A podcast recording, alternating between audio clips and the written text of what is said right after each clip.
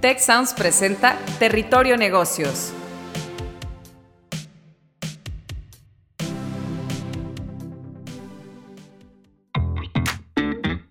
Ahora entramos a Territorio Negocios. Un espacio de diálogo y reflexión sobre las nuevas tendencias y transformaciones de los negocios en México, América Latina y el mundo. Yo soy Alicia Galindo.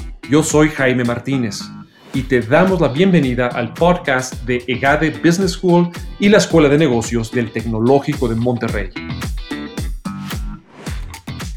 Hola a todos, espero que estén muy bien. Bienvenidos a un episodio más de Territorio Negocios. Hoy vamos a platicar de un tema muy interesante. Eh, el tema de hoy es Mercadotecnia para la Sustentabilidad y me acompaña hoy aquí en esta grabación, en este programa, unas invitadas que sinceramente admiro mucho su trabajo, por ahí las, las he seguido y este fin de semana que me estaba preparando para estar a la altura de mis colegas, eh, han hecho cosas muy interesantes. Está aquí conmigo Rosa María Hernández, fundadora de Noiten. Muchísimas gracias, Rosa, por estar hoy aquí con nosotros.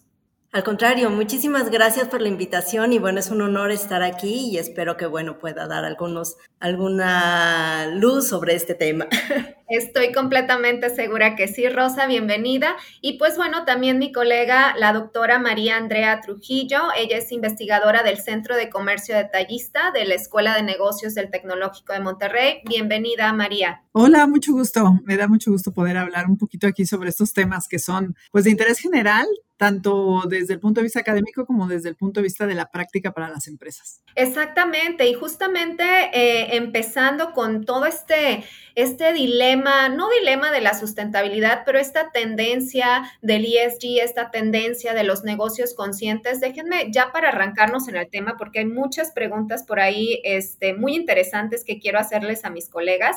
Em, un poquito bajo el contexto de la OSD, pues eh, se define este término de sustentabilidad, que es el consumo de bienes y servicios para satisfacer las necesidades sin comprometer la satisfacción o los recursos de nuestras próximas generaciones. Eh, sabemos que en función al COVID, tras la pandemia, toda esta nueva forma de hacer negocios y toda esta forma de pivotear las nuevas formas de, hacer negocios, pues está muy, muy vinculado con empresas que demuestran también una responsabilidad social, una responsabilidad ambiental con el, con el planeta. Esto genera un reto naciente para el marketing en las empresas y pues bueno, todo este tema de construir mensajes, de mandar una comunicación correcta e imágenes también que enfaticen esta responsabilidad como un diferenciador de marcas y productos. Creo que ahí hay una gran área de oportunidad aquí en México y pues bueno, voy a empezar ahorita a, preguntarles, en este caso Rosa, me gustaría muchísimo saber tu, opinión sobre esta primera pregunta, ¿no? Em, sabemos que la sustentabilidad no es un concepto nuevo, eh, su vinculación con el marketing, ¿cómo es? ¿Cuál es esta, cuál es el factor o cómo juega el marketing sustentable? ¿Cómo se distingue a lo mejor el green marketing al sustainable marketing? ¿Qué nos puedes comentar sobre esta tendencia en función a estas estrategias? Mira, yo pienso que una empresa verde nace, pues sí, de esta respuesta de los consumidores que quieren comprar productos no solo por su calidad y precio, sino también ahora están muy enfocados en saber cuál es el impacto ambiental en los procesos productivos y en los productos en sí, ¿no? Entonces quieren eh, eh, buscar productos que sigan esta filosofía de las tres R's, que era reducir, reciclar, reutilizar. Y lo que nosotros hemos hecho ahora es como adaptar esa filosofía a, bueno, nosotros la nombramos como la filosofía de las tres Ds que es de desecho a diseño. Entonces buscamos eh, materiales con los que podamos eh, tener como nuestra base, nuestra materia prima, y de ahí ya eh, transformarlos en un producto funcional y que dé pues la respuesta a una necesidad, ¿no? No solamente que sea bello, sino también que sea funcional. Y bueno, esta sería como la respuesta como nosotros como productores, digamos, a una necesidad de, del mercado. Eh, coincido eh, con esto, se me hace muy interesante lo que ahorita acabas de comentar de esta, esta nueva forma en lugar de las tres R's que todos conocemos y desde primaria, pero esta parte de pasar de desecho a diseño y creo que también tiene muchísimo que ver con las generaciones, ¿no? Con el, con el tema de la edad y es aquí en donde viene mi siguiente pregunta, en este caso para María, en donde esa relación entre clientes y empresa, o sea, como la gallina y el huevo, ¿qué empieza primero? ¿Es la empresa que se dedica a producir estos productos o servicios sustentables y que el consumidor los adquiere o es al revés, hay una demanda más por este tipo de productos sustentables y las empresas quieren dar pues esa, esa imagen. ¿Tú cómo lo ves, María? Mira, pues ha sido un, poco de todo. De hecho, sí es un poco como que fue primero, si el huevo o la gallina. Y yo creo que en algunos casos las empresas son las que han empujado al cliente. Me refiero, por ejemplo, en el caso de reducir el uso de bolsas de plástico en los supermercados. En realidad, eh, quienes iniciaron con, con, esa propuesta, pues era directamente el supermercado, ¿no? Y que decía, eh, trae tus bolsas de, de, de, tela, vamos a dejar de utilizar bolsas de plástico, un poquito también generado por temas de regulaciones y bueno, siempre está también e, esa parte de gobierno, ¿no? Pero aquí en ese caso, el consumidor tuvo que cambiar sus hábitos a raíz de que la empresa solicitaba o hacía este tipo de llamado.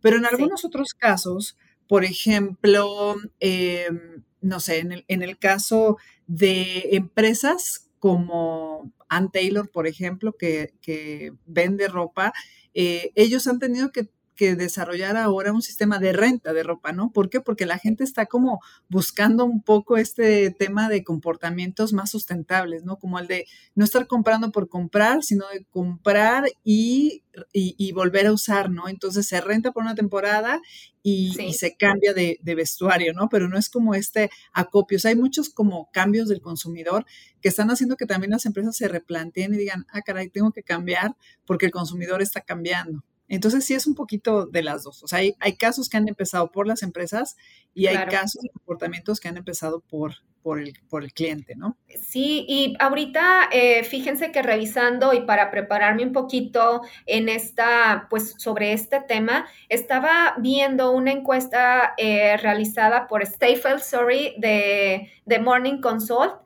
este, leyendo todo esto, pues hay una tendencia en este cambio generacional, ¿no? Estaba viendo de que la generación X, que son todos los nacidos de 1965 a los 80, pues había, se les hizo una encuesta, ¿no? Esta pregunta de qué, qué tanto tú produces, eh, mejor dicho, qué tanto consumes en función a estos productos sustentables o te das cuenta que sean empresas, no nada más la sustentabilidad en función al medio ambiente, sino que no dañen al ecosistema, que contribuyan a generar pues ese valor a la sociedad.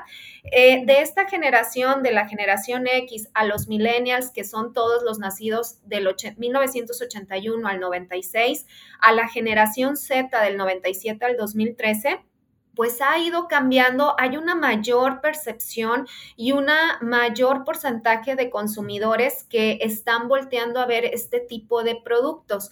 Entonces, en función a estas tendencias, a esta culturización que hagan las marcas, em, en tu caso, Rosa, y bajo tu expertise, ¿cuáles serían estos hábitos de compra, estos hábitos de consumo que a lo mejor, no sé si por generación o, tú has detectado en tu práctica que se han modificado en los últimos años para generar esta atracción hacia lo sustentable? Sí, muchas gracias. Mira, yo pienso que, que hay como dos partes en las megatendencias, ¿no? Una que nos lleva a la resolución de nuestras necesidades así de inmediato, ¿no? Entonces, nos podemos ayudar de dispositivos, de Internet, de las empresas cada vez están sacando nuevos eh, te digo, de estos dispositivos como para hacer todo más rápido, ¿no? El chiste es el, la respuesta a esta inmediatez, a esto de que haz todo rápido y además que no te altere tu tiempo y que te haga tener supuestamente más tiempo, ¿no? Entonces pueden venir, em, no sé, empresas o aplicaciones como Rappi, como todas estas que te traen productos a la puerta de tu casa, según para que tú tengas más tiempo, ¿no? Y no, no los desperdicies, digamos, en hacer de comer o en ir al súper y todo esto. y estamos teniendo un bombardeo de información, ¿no? Nos estamos sobresaturando.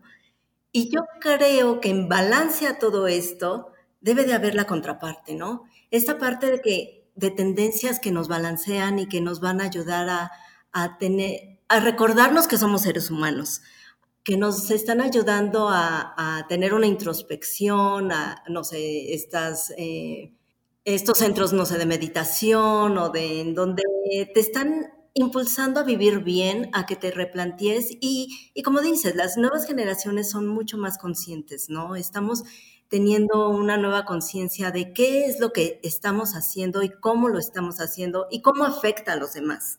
Entonces, en este entendido, pues claro que vamos a estar queriendo ir a un, en un camino de comercio justo y consciente, ¿no? Entonces, nos está importando quién hace los productos, cómo los está haciendo, que realmente trabaje en un lugar que esté, o sea, con las condiciones propicias, que reciban un buen salario. Y, todo eso, la verdad que a mí es parte de lo que, que me gusta o lo que estamos impulsando, queriendo lograr en nuestro emprendimiento, ¿no? El que si tenemos personas de la tercera edad, que son mujeres adultas, que nos ayudan a, tejer, que entonces reciban ese, ese pago, justo y que además con el hacer y trabajar con nosotros van a sentir que están dignificándose, que están volviendo a ser productivas y que se les está tomando en cuenta, ¿no? Yo creo que es parte de también esta otra megatendencia que es de que existen adultos mayores, cada vez la población es mayor, ¿no? De adultos mayores, y cómo incorporarlos o cómo hacer que que no se sientan, digo, a los 65 años no eres viejo, ¿no? O sea, hay muchísimo por hacer todavía. Sí, definitivamente. Y otra vez volvemos a esta parte de eh, la cultura, la tendencia. Platicabas mucho y coincido contigo en, en, la parte de que estamos siendo bombardeados de demasiada información. Es algo increíble eh, y sientes toda esa, esa presión y el ser sustentable. Exacto, exacto. No es, no es nada más eh, el medio ambiente, sino, o sea, poner a la persona, eh, a la persona también en, primer plano. Creo que es algo eh, definitivamente que agrega valor y como tú bien dices, a los 65 años, a lo mejor todavía no nos visualizamos a esa edad, pero no, o sea, definitivamente podemos aportar, ¿no? Y, en función a esto, a mí me interesa muchísimo, María, tu opinión sobre estos hábitos de compra que tú has detectado a lo mejor en tu investigación, en tu práctica, cómo se han ido modificando estos hábitos de consumo o este comportamiento de los consumidores hacia todo este tema sustentable. ¿Qué nos podrías compartir? Bueno, en general hay como diferentes grados de sustentabilidad del, del, consumidor, este, de qué tan verde es, desde los que son solamente por seguir eh, pues las regulaciones y entonces separan basura y demás, pero porque así, así es la regulación, hasta los que de verdad están dispuestos, sí, hasta los que de verdad están dispuestos a hacer un, un comportamiento que implique dejar su conveniencia, ¿no? Por ejemplo, eh, en el caso de algunos hoteles donde te dicen, eh, si quieres que lavemos la toalla hoy, ponla en este lugar y si quieres que la lavemos después para que no se gaste tanta agua, ponla en este otro lugar, ¿no? Hay consumidores que eso les representa ya como un esfuerzo y lo dejan de hacer porque les representa un esfuerzo, ¿no? En cambio, para los que sí son como verdes, verdes, verdes, no importa qué tan poco conveniente sea lo que tienen que hacer, lo hacen, ¿no? De traer un topper para que no te den el helado en un botecito de plástico, sino traer algo que tú vayas a reusar, eh, desde mm, gente que busca productos muy durables para no tener que estar reemplazando y comprando nuevamente, desde gente que está dispuesta a compartir, por ejemplo, eh, transporte y otro tipo de cosas, ¿no? Entonces, sí son como diferentes grados de verde, ¿no? ¿Qué, qué tan... Eh, qué tan dispuesto está el consumidor. Y como dices, sí varía un poco de acuerdo a la generación, pero yo creo que, que, que son cosas que, que también dependen de esa como facilidad para hacerlo, ¿no? A ver, si yo ya donde trabajo, donde vivo, tengo un bote donde me dicen separa la basura, la voy a hacer, pero si no, de repente sí cuesta trabajo, ¿no? Entonces las condiciones del entorno, lo que hacen las empresas, los productos que venden, todo eso contribuye a que el consumidor también eh, adopte ese tipo de comportamientos. Sí, en la parte de la cultura, en la parte de la, pues definitivamente de la educación y viendo también desde el punto de vista, pues de negocio, en esta misma encuesta que ahorita les mencionaba, pues sale pues todas estas partes de por qué lo hacen ahorita eh, las, las empresas, cuáles son sus prioridades de, de tener o de engancharse con este tema de sustentabilidad, también hablando, como ya dijimos, no nada más medio ambiente de la parte social o dentro de su estructura en su gobierno corporativo, pues las empresas hacia los próximos tres años en estas tendencias se están volteando a ver a estas prioridades. Eh, por, por, enganchar a estas nuevas audiencias que ahorita ya platicábamos de la edad, por esta transformación digital que está teniendo el mercado, también para incrementar sus ventas, incrementar sus utilidades y pues bueno, eh, convertirse en, en ser verdaderamente estas empresas realmente sustentables. Ahorita lo mencionabas, María, no es nada más el greenwashing de que lo hago porque me obligan, sino porque realmente sé que esto va a tener un beneficio en el largo plazo. Y bueno, colegas, como estamos hablando de marketing y esto es algo que realmente es muy, o sea, el marketing, yo le digo a todos mis alumnos, a mis contadores eh, financieros, que eh, pues las ventas definitivamente es el corazón de cualquier empresa, entre otras cosas. Hablemos un poquito de marketing. ¿Cuáles son las estrategias que ustedes han visto en empresas? Eh, ahí sí desconozco un poco los, los canales, pero ¿cuál es esta tendencia? ¿Son más... Eh, hablamos de anuncios, hablamos de videos, hablamos de campañas. ¿Cuáles son esos canales por donde el marketing sustentable ha hecho eh, ha, roto paradigmas en cuanto a esta concientización ambiental. ¿Quién, no sé, Rosa, María, ustedes siéntanse libres de platicar esto? A mí me gustaría eh, poner en, claro que la parte de marketing no es nada más cómo lo difundimos. Yo creo que va un poco más atrás, ¿no? Dentro del marketing, pues obviamente están las cuatro P's y una es el producto, que ahí, por ejemplo, es donde, donde Rosy viene perfecto, ¿no? Porque las empresas no nada más tienen que comunicarlo, sino tienen que hacerlo desde esa P, que es la central, ¿no? Entonces, si yo desde ahí tengo un producto que está teniendo un mejor uso de los recursos, que está trabajando en economía circular, que está buscando productos renovables, bueno, materias primas renovables. Desde ahí estamos empezando con, la, con la parte de la eh, sustentabilidad, incluso los empaques, ¿no? ¿Cuántas de las marcas que usan plástico están tratando de cambiarlo por otro tipo de empaque que dañe menos el ambiente, ¿no? Entonces, por un, por un lado, sí es la comunicación y la comunicación no nada más en las redes y en sus anuncios, sino, por ejemplo, vemos camiones de bimbo, que yo les digo mucho a mis alumnos, pongan atención cómo el camión de bimbo ya no trae la dona ni la mantecada, trae el osito bimbo en un panorama súper verde porque te están diciendo que están usando camiones que no contaminan.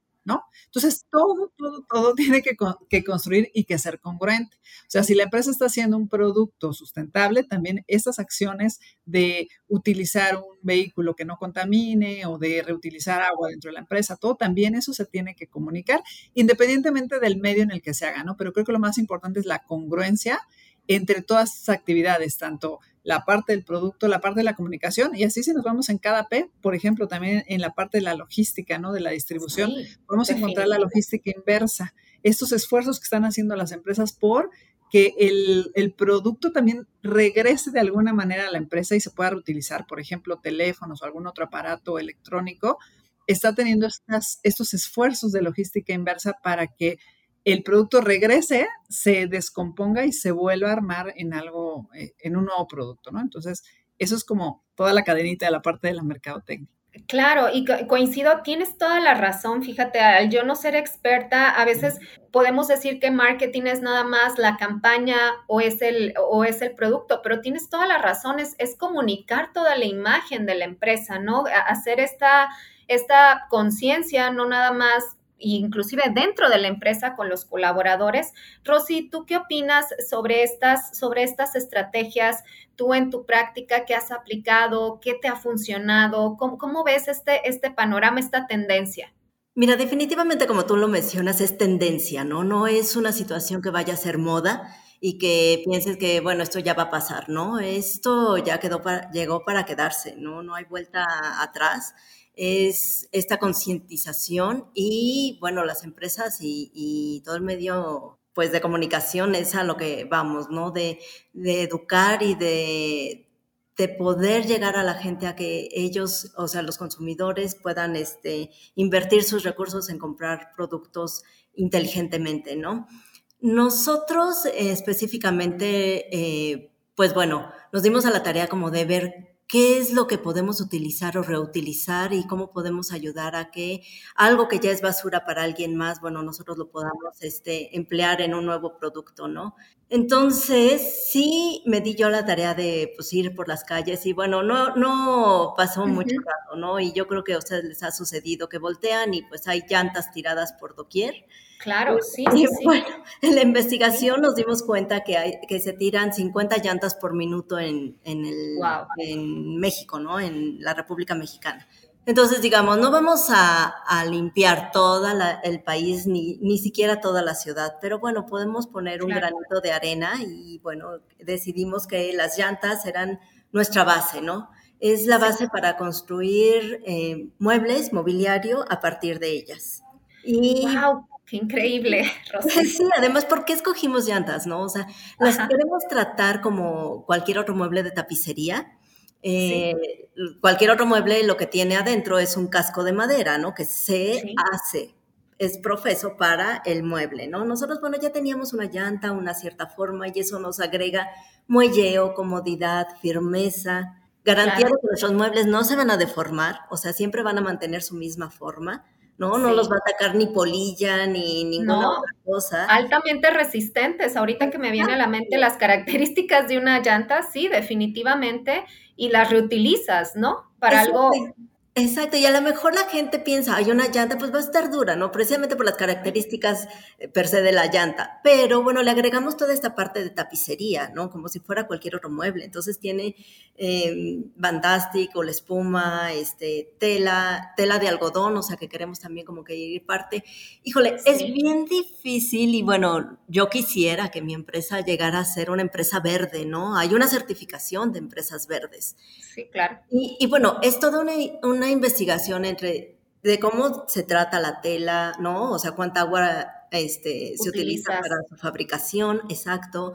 Este, todos los elementos que cuando se descompongan, a dónde van a parar, cuánto tiempo tardan en, este, en descomponerse, o las lacas y la pintura que se utiliza, ¿no? Y, y, bueno, vamos en un camino. Digo, todo esto es pues relativamente nuevo y vamos aprendiendo. Y estamos em, buscando, no sé, utilizamos la madera, la madera que empleamos es certificada y está, bueno, garantizada que es de un comercio, digo, de una producción verde, ¿no? Este, sí. La pintura, la pintura, las lacas, este, es aquí, hay, tenemos, o sea, todavía estamos en esa investigación de qué tan verdes o amigables con el planeta son, ¿no? Sí, yo, yo creo que también em, es esa presencia hasta que te das cuenta a lo mejor yo no me hubiera imaginado un mueble hasta apenas ahorita y bueno, y leyendo acerca de lo que hace tu empresa, no me hubiera imaginado. Eh, creo que el material es completamente reutilizable y sin embargo es, es un producto que pues eh, si se quema produce muchísima contaminación. Estaba también viendo un ejemplo hasta que las personas no nos damos cuenta, no lo, no lo, no lo hacemos tangible, muchas veces afuera del súper, no sé si ustedes se han encontrado, digo, no puedo hablar de marcas, pero estas bancas que dicen gracias a las tapitas o gracias al plástico, esta banca está hecha de ese material. O inclusive, fíjense, me llamaba mucho la atención viendo un documental, no recuerdo el nombre de la empresa, pero también platicando, así como María ahorita comentaba, de esta ecoeficiencia, de esta reutilización, de esta economía circular que las dos también este, practican y estudian, es esta parte, esta empresa de jabones en los hoteles que se dejaban de utilizar, una persona fue, los colectó y empezó a hacer otro tipo de productos. Entonces, hasta que no vemos realmente los ejemplos, creo que ahí esa es la función de la mercadotecnia en la comunicación de estas eh, de estas tendencias, ¿no? Hacia lo sustentable. Y, déjenme preguntarles, compañeras, porque sinceramente he aprendido muchísimo de ustedes. Si nosotros nos imaginamos el futuro de 5, 10, 15 años a largo plazo, ¿ustedes creen que la mercadotecnia y la sustentabilidad se sigan viendo como una rama en conjunto? ¿Creen que claro, ahorita estamos en un periodo geopolítico, eh, en, temas, inclusive algunos países hablando de, recesiones, inflaciones a dos dígitos en países latinoamericanos. ¿Creen que esta, este tema de sustentabilidad es negocio para las marcas? ¿Ustedes cómo, cómo lo ven hacia el futuro? Mira, yo creo que como decía Rosy, no es... Eh, no, es un tema de elección, no, o sea, no es una moda, es una necesidad. Entonces yo creo que las empresas se tienen que alinear, así como se han alineado en otros temas, como el tema de calorías y demás, que es un punto de aparte, también en el tema de lo verde, las empresas se van a tener que alinear a la tendencia. Y de hecho, yo creo que la gran mayoría que sí está entendiendo al mercado y leyendo al mercado correctamente lo está haciendo porque no va a haber opción. Yo creo que no nada más porque el consumidor lo exija, sino porque nuestro planeta lo exige también. Mira, yo también pienso lo mismo, o sea, hay marcas no famosas y marcas muy famosas que están apostándole a esto, ¿no? están utilizando eh, eh, materiales como botellas de PET, residuos textiles, residuos industriales. O sea, hay una infinidad de materiales o materia de desecho que se puede reutilizar para hacer un nuevo producto, ¿no? Y considero que los diseñadores industriales en este momento, bueno, yo creo que van a ver un boom tremendo, ¿no? Porque ya pueden emplear sus conocimientos en la adaptación de, un nuevo material a productos que, bueno, siguen siendo funcionales y siguen satisfaciendo las necesidades de los clientes. Entonces, sí, esto sigue. Esto sigue, creo que llegó para quedarse, como bien comentamos, creo que las tres coincidimos en que esto no es una, una moda y fíjense que eh, yo estudio esta parte de la sustentabilidad, pero en función a los mercados financieros y si pago no el ser verde, ¿no? ¿Cómo se comporta el, precio de una acción? Eh, si te da una prima adicional de invertir en una empresa que tiene una buena cultura organizacional, un buen gobierno corporativo, que no haya fraudes, que sea una empresa sustentable, que sea una empresa con este futuro medioambiental, que cuide los recursos, que sea ecoeficiente. Y fíjense que sí, dentro de la investigación empírica, si inviertes en un país emergente que le interesa ahorita crecer, hay una prima, hay un rendimiento adicional que tiene el invertir en este tipo de empresas en el largo plazo, a diferencia de una empresa que, no lo tiene. Entonces, creo que sí está muy relacionado este tema de rentabilidad con la sustentabilidad, con la estrategia de comunicación de la marca, de comunicación y de la conciencia también a los consumidores finales. Entonces, también coincido con ustedes, compañeras, que esto definitivamente llegó para, para quedarse, ¿no? Y, y, la estrategia de mercadotecnia es crear pues todos estos productos, estas marcas que sensibilicen a, nuestra población, ¿no? Por el beneficio, por el beneficio de todos. Al final es un solo, un solo mundo. No sé, me gustaría escuchar algunos comentarios finales, con qué se quedan de esta plática, Rosy, eh, María, eh, con qué se quedan de esto, eh, algún comentario final. Sí, muchas gracias. Mira, la verdad que, que, bueno, primero agradecer la invitación. Yo he aprendido muchísimo y, bueno, decir que esto es el inicio. Bueno, estamos como en los primeros años de esto, ¿no? Y mucha más gente, que seamos como ejemplo de que mucha más gente se sume, ¿no? Hay muchísimo por hacer. Y si entre todos lo hacemos, pues mejor, ¿no? O sea, es mejor llegar todos juntos a la cima que pues uno solo aislado queriendo hacer algún esfuerzo, ¿no? Entonces, pues invitar a toda la gente a que se una a, estas, a esta tendencia, ¿no? Definitivamente coincido contigo. Eh, María. Yo, yo creo que en el tiempo que nosotros llevamos investigando, es nuestro grupo de investigación, nos hemos dado cuenta que en muy poco tiempo ha cambiado todo muy vertiginosamente. ¿eh? Hace unos cinco o seis años hablábamos como que esto era muy incipiente y hoy creo que es algo a lo que más empresas están sumando y también a lo que más consumidores están exigiendo. Entonces, pues si nos están escuchando personas de empresas, pues poner atención en que si aún no se han subido a esta ola, pues es el momento de hacerlo. Y los consumidores, igual como dice Rosy, hay que pues de alguna manera hacer esta conciencia de que está en nuestras manos el cuidado del ambiente y de que posiblemente, como decía yo hace un rato, haya cosas que no son como tan fáciles de hacer desde nuestro punto de vista de consumidor, pero pues que más vale hacerlas, ¿no? Porque a la larga, eh, pues el planeta nos va a seguir cobrando la factura. Entonces, hacen los hábitos, ¿no? conforme tú vas haciendo algo que a lo mejor te cuesta trabajo en un principio, pero no lo dejas de hacer, pues te va a hacer un hábito. Entonces, hagámonos de buenos hábitos. Hagámonos de buenos hábitos, definitivamente coincido con ustedes. Eh, creemos este cambio positivo empieza desde nosotros, desde nosotros mismos, en, nuestros, en nuestras familias.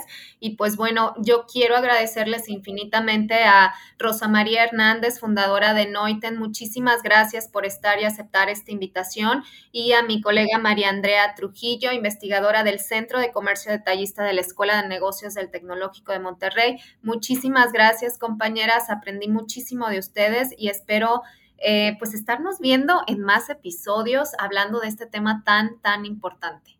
Igualmente, Alicia, muchas gracias. Gracias, Muchas gracias. a ustedes y pues bueno, síganos en todas nuestras redes sociales con el hashtag Territorio Negocios y nos vemos en un capítulo posterior. Muchísimas gracias. Te invitamos a escuchar Tech Review el podcast donde contamos historias que despertarán tu curiosidad. Yo soy Ana Torres y aquí contamos historias de ciencia, emprendimiento, innovación y liderazgo. Si te interesa la ciencia, el emprendimiento y la tecnología, este podcast es para ti. Escúchalo en Spotify, Apple Podcast y Google Podcast. Productor ejecutivo de Tech Sounds, Miguel Mejía. Asistente de producción, María Monroy Productores de Territorio Negocios, Carla Díaz, Diana Velázquez, Sonia López, José Ángel de la Paz y Santiago Velázquez. Diseño, Victoria Segura, Daniela Solís, Lisette Rodarte y Pilar Ortega. Postproducción, Max Pérez, Marcelo Segura y Sergio Chávez. Los invitamos a escuchar el siguiente episodio de Territorio Negocios y el resto de los programas de Tech Sounds en Spotify, Apple Podcast, Google Podcast, y en tech.mx diagonal tech-medio sounds.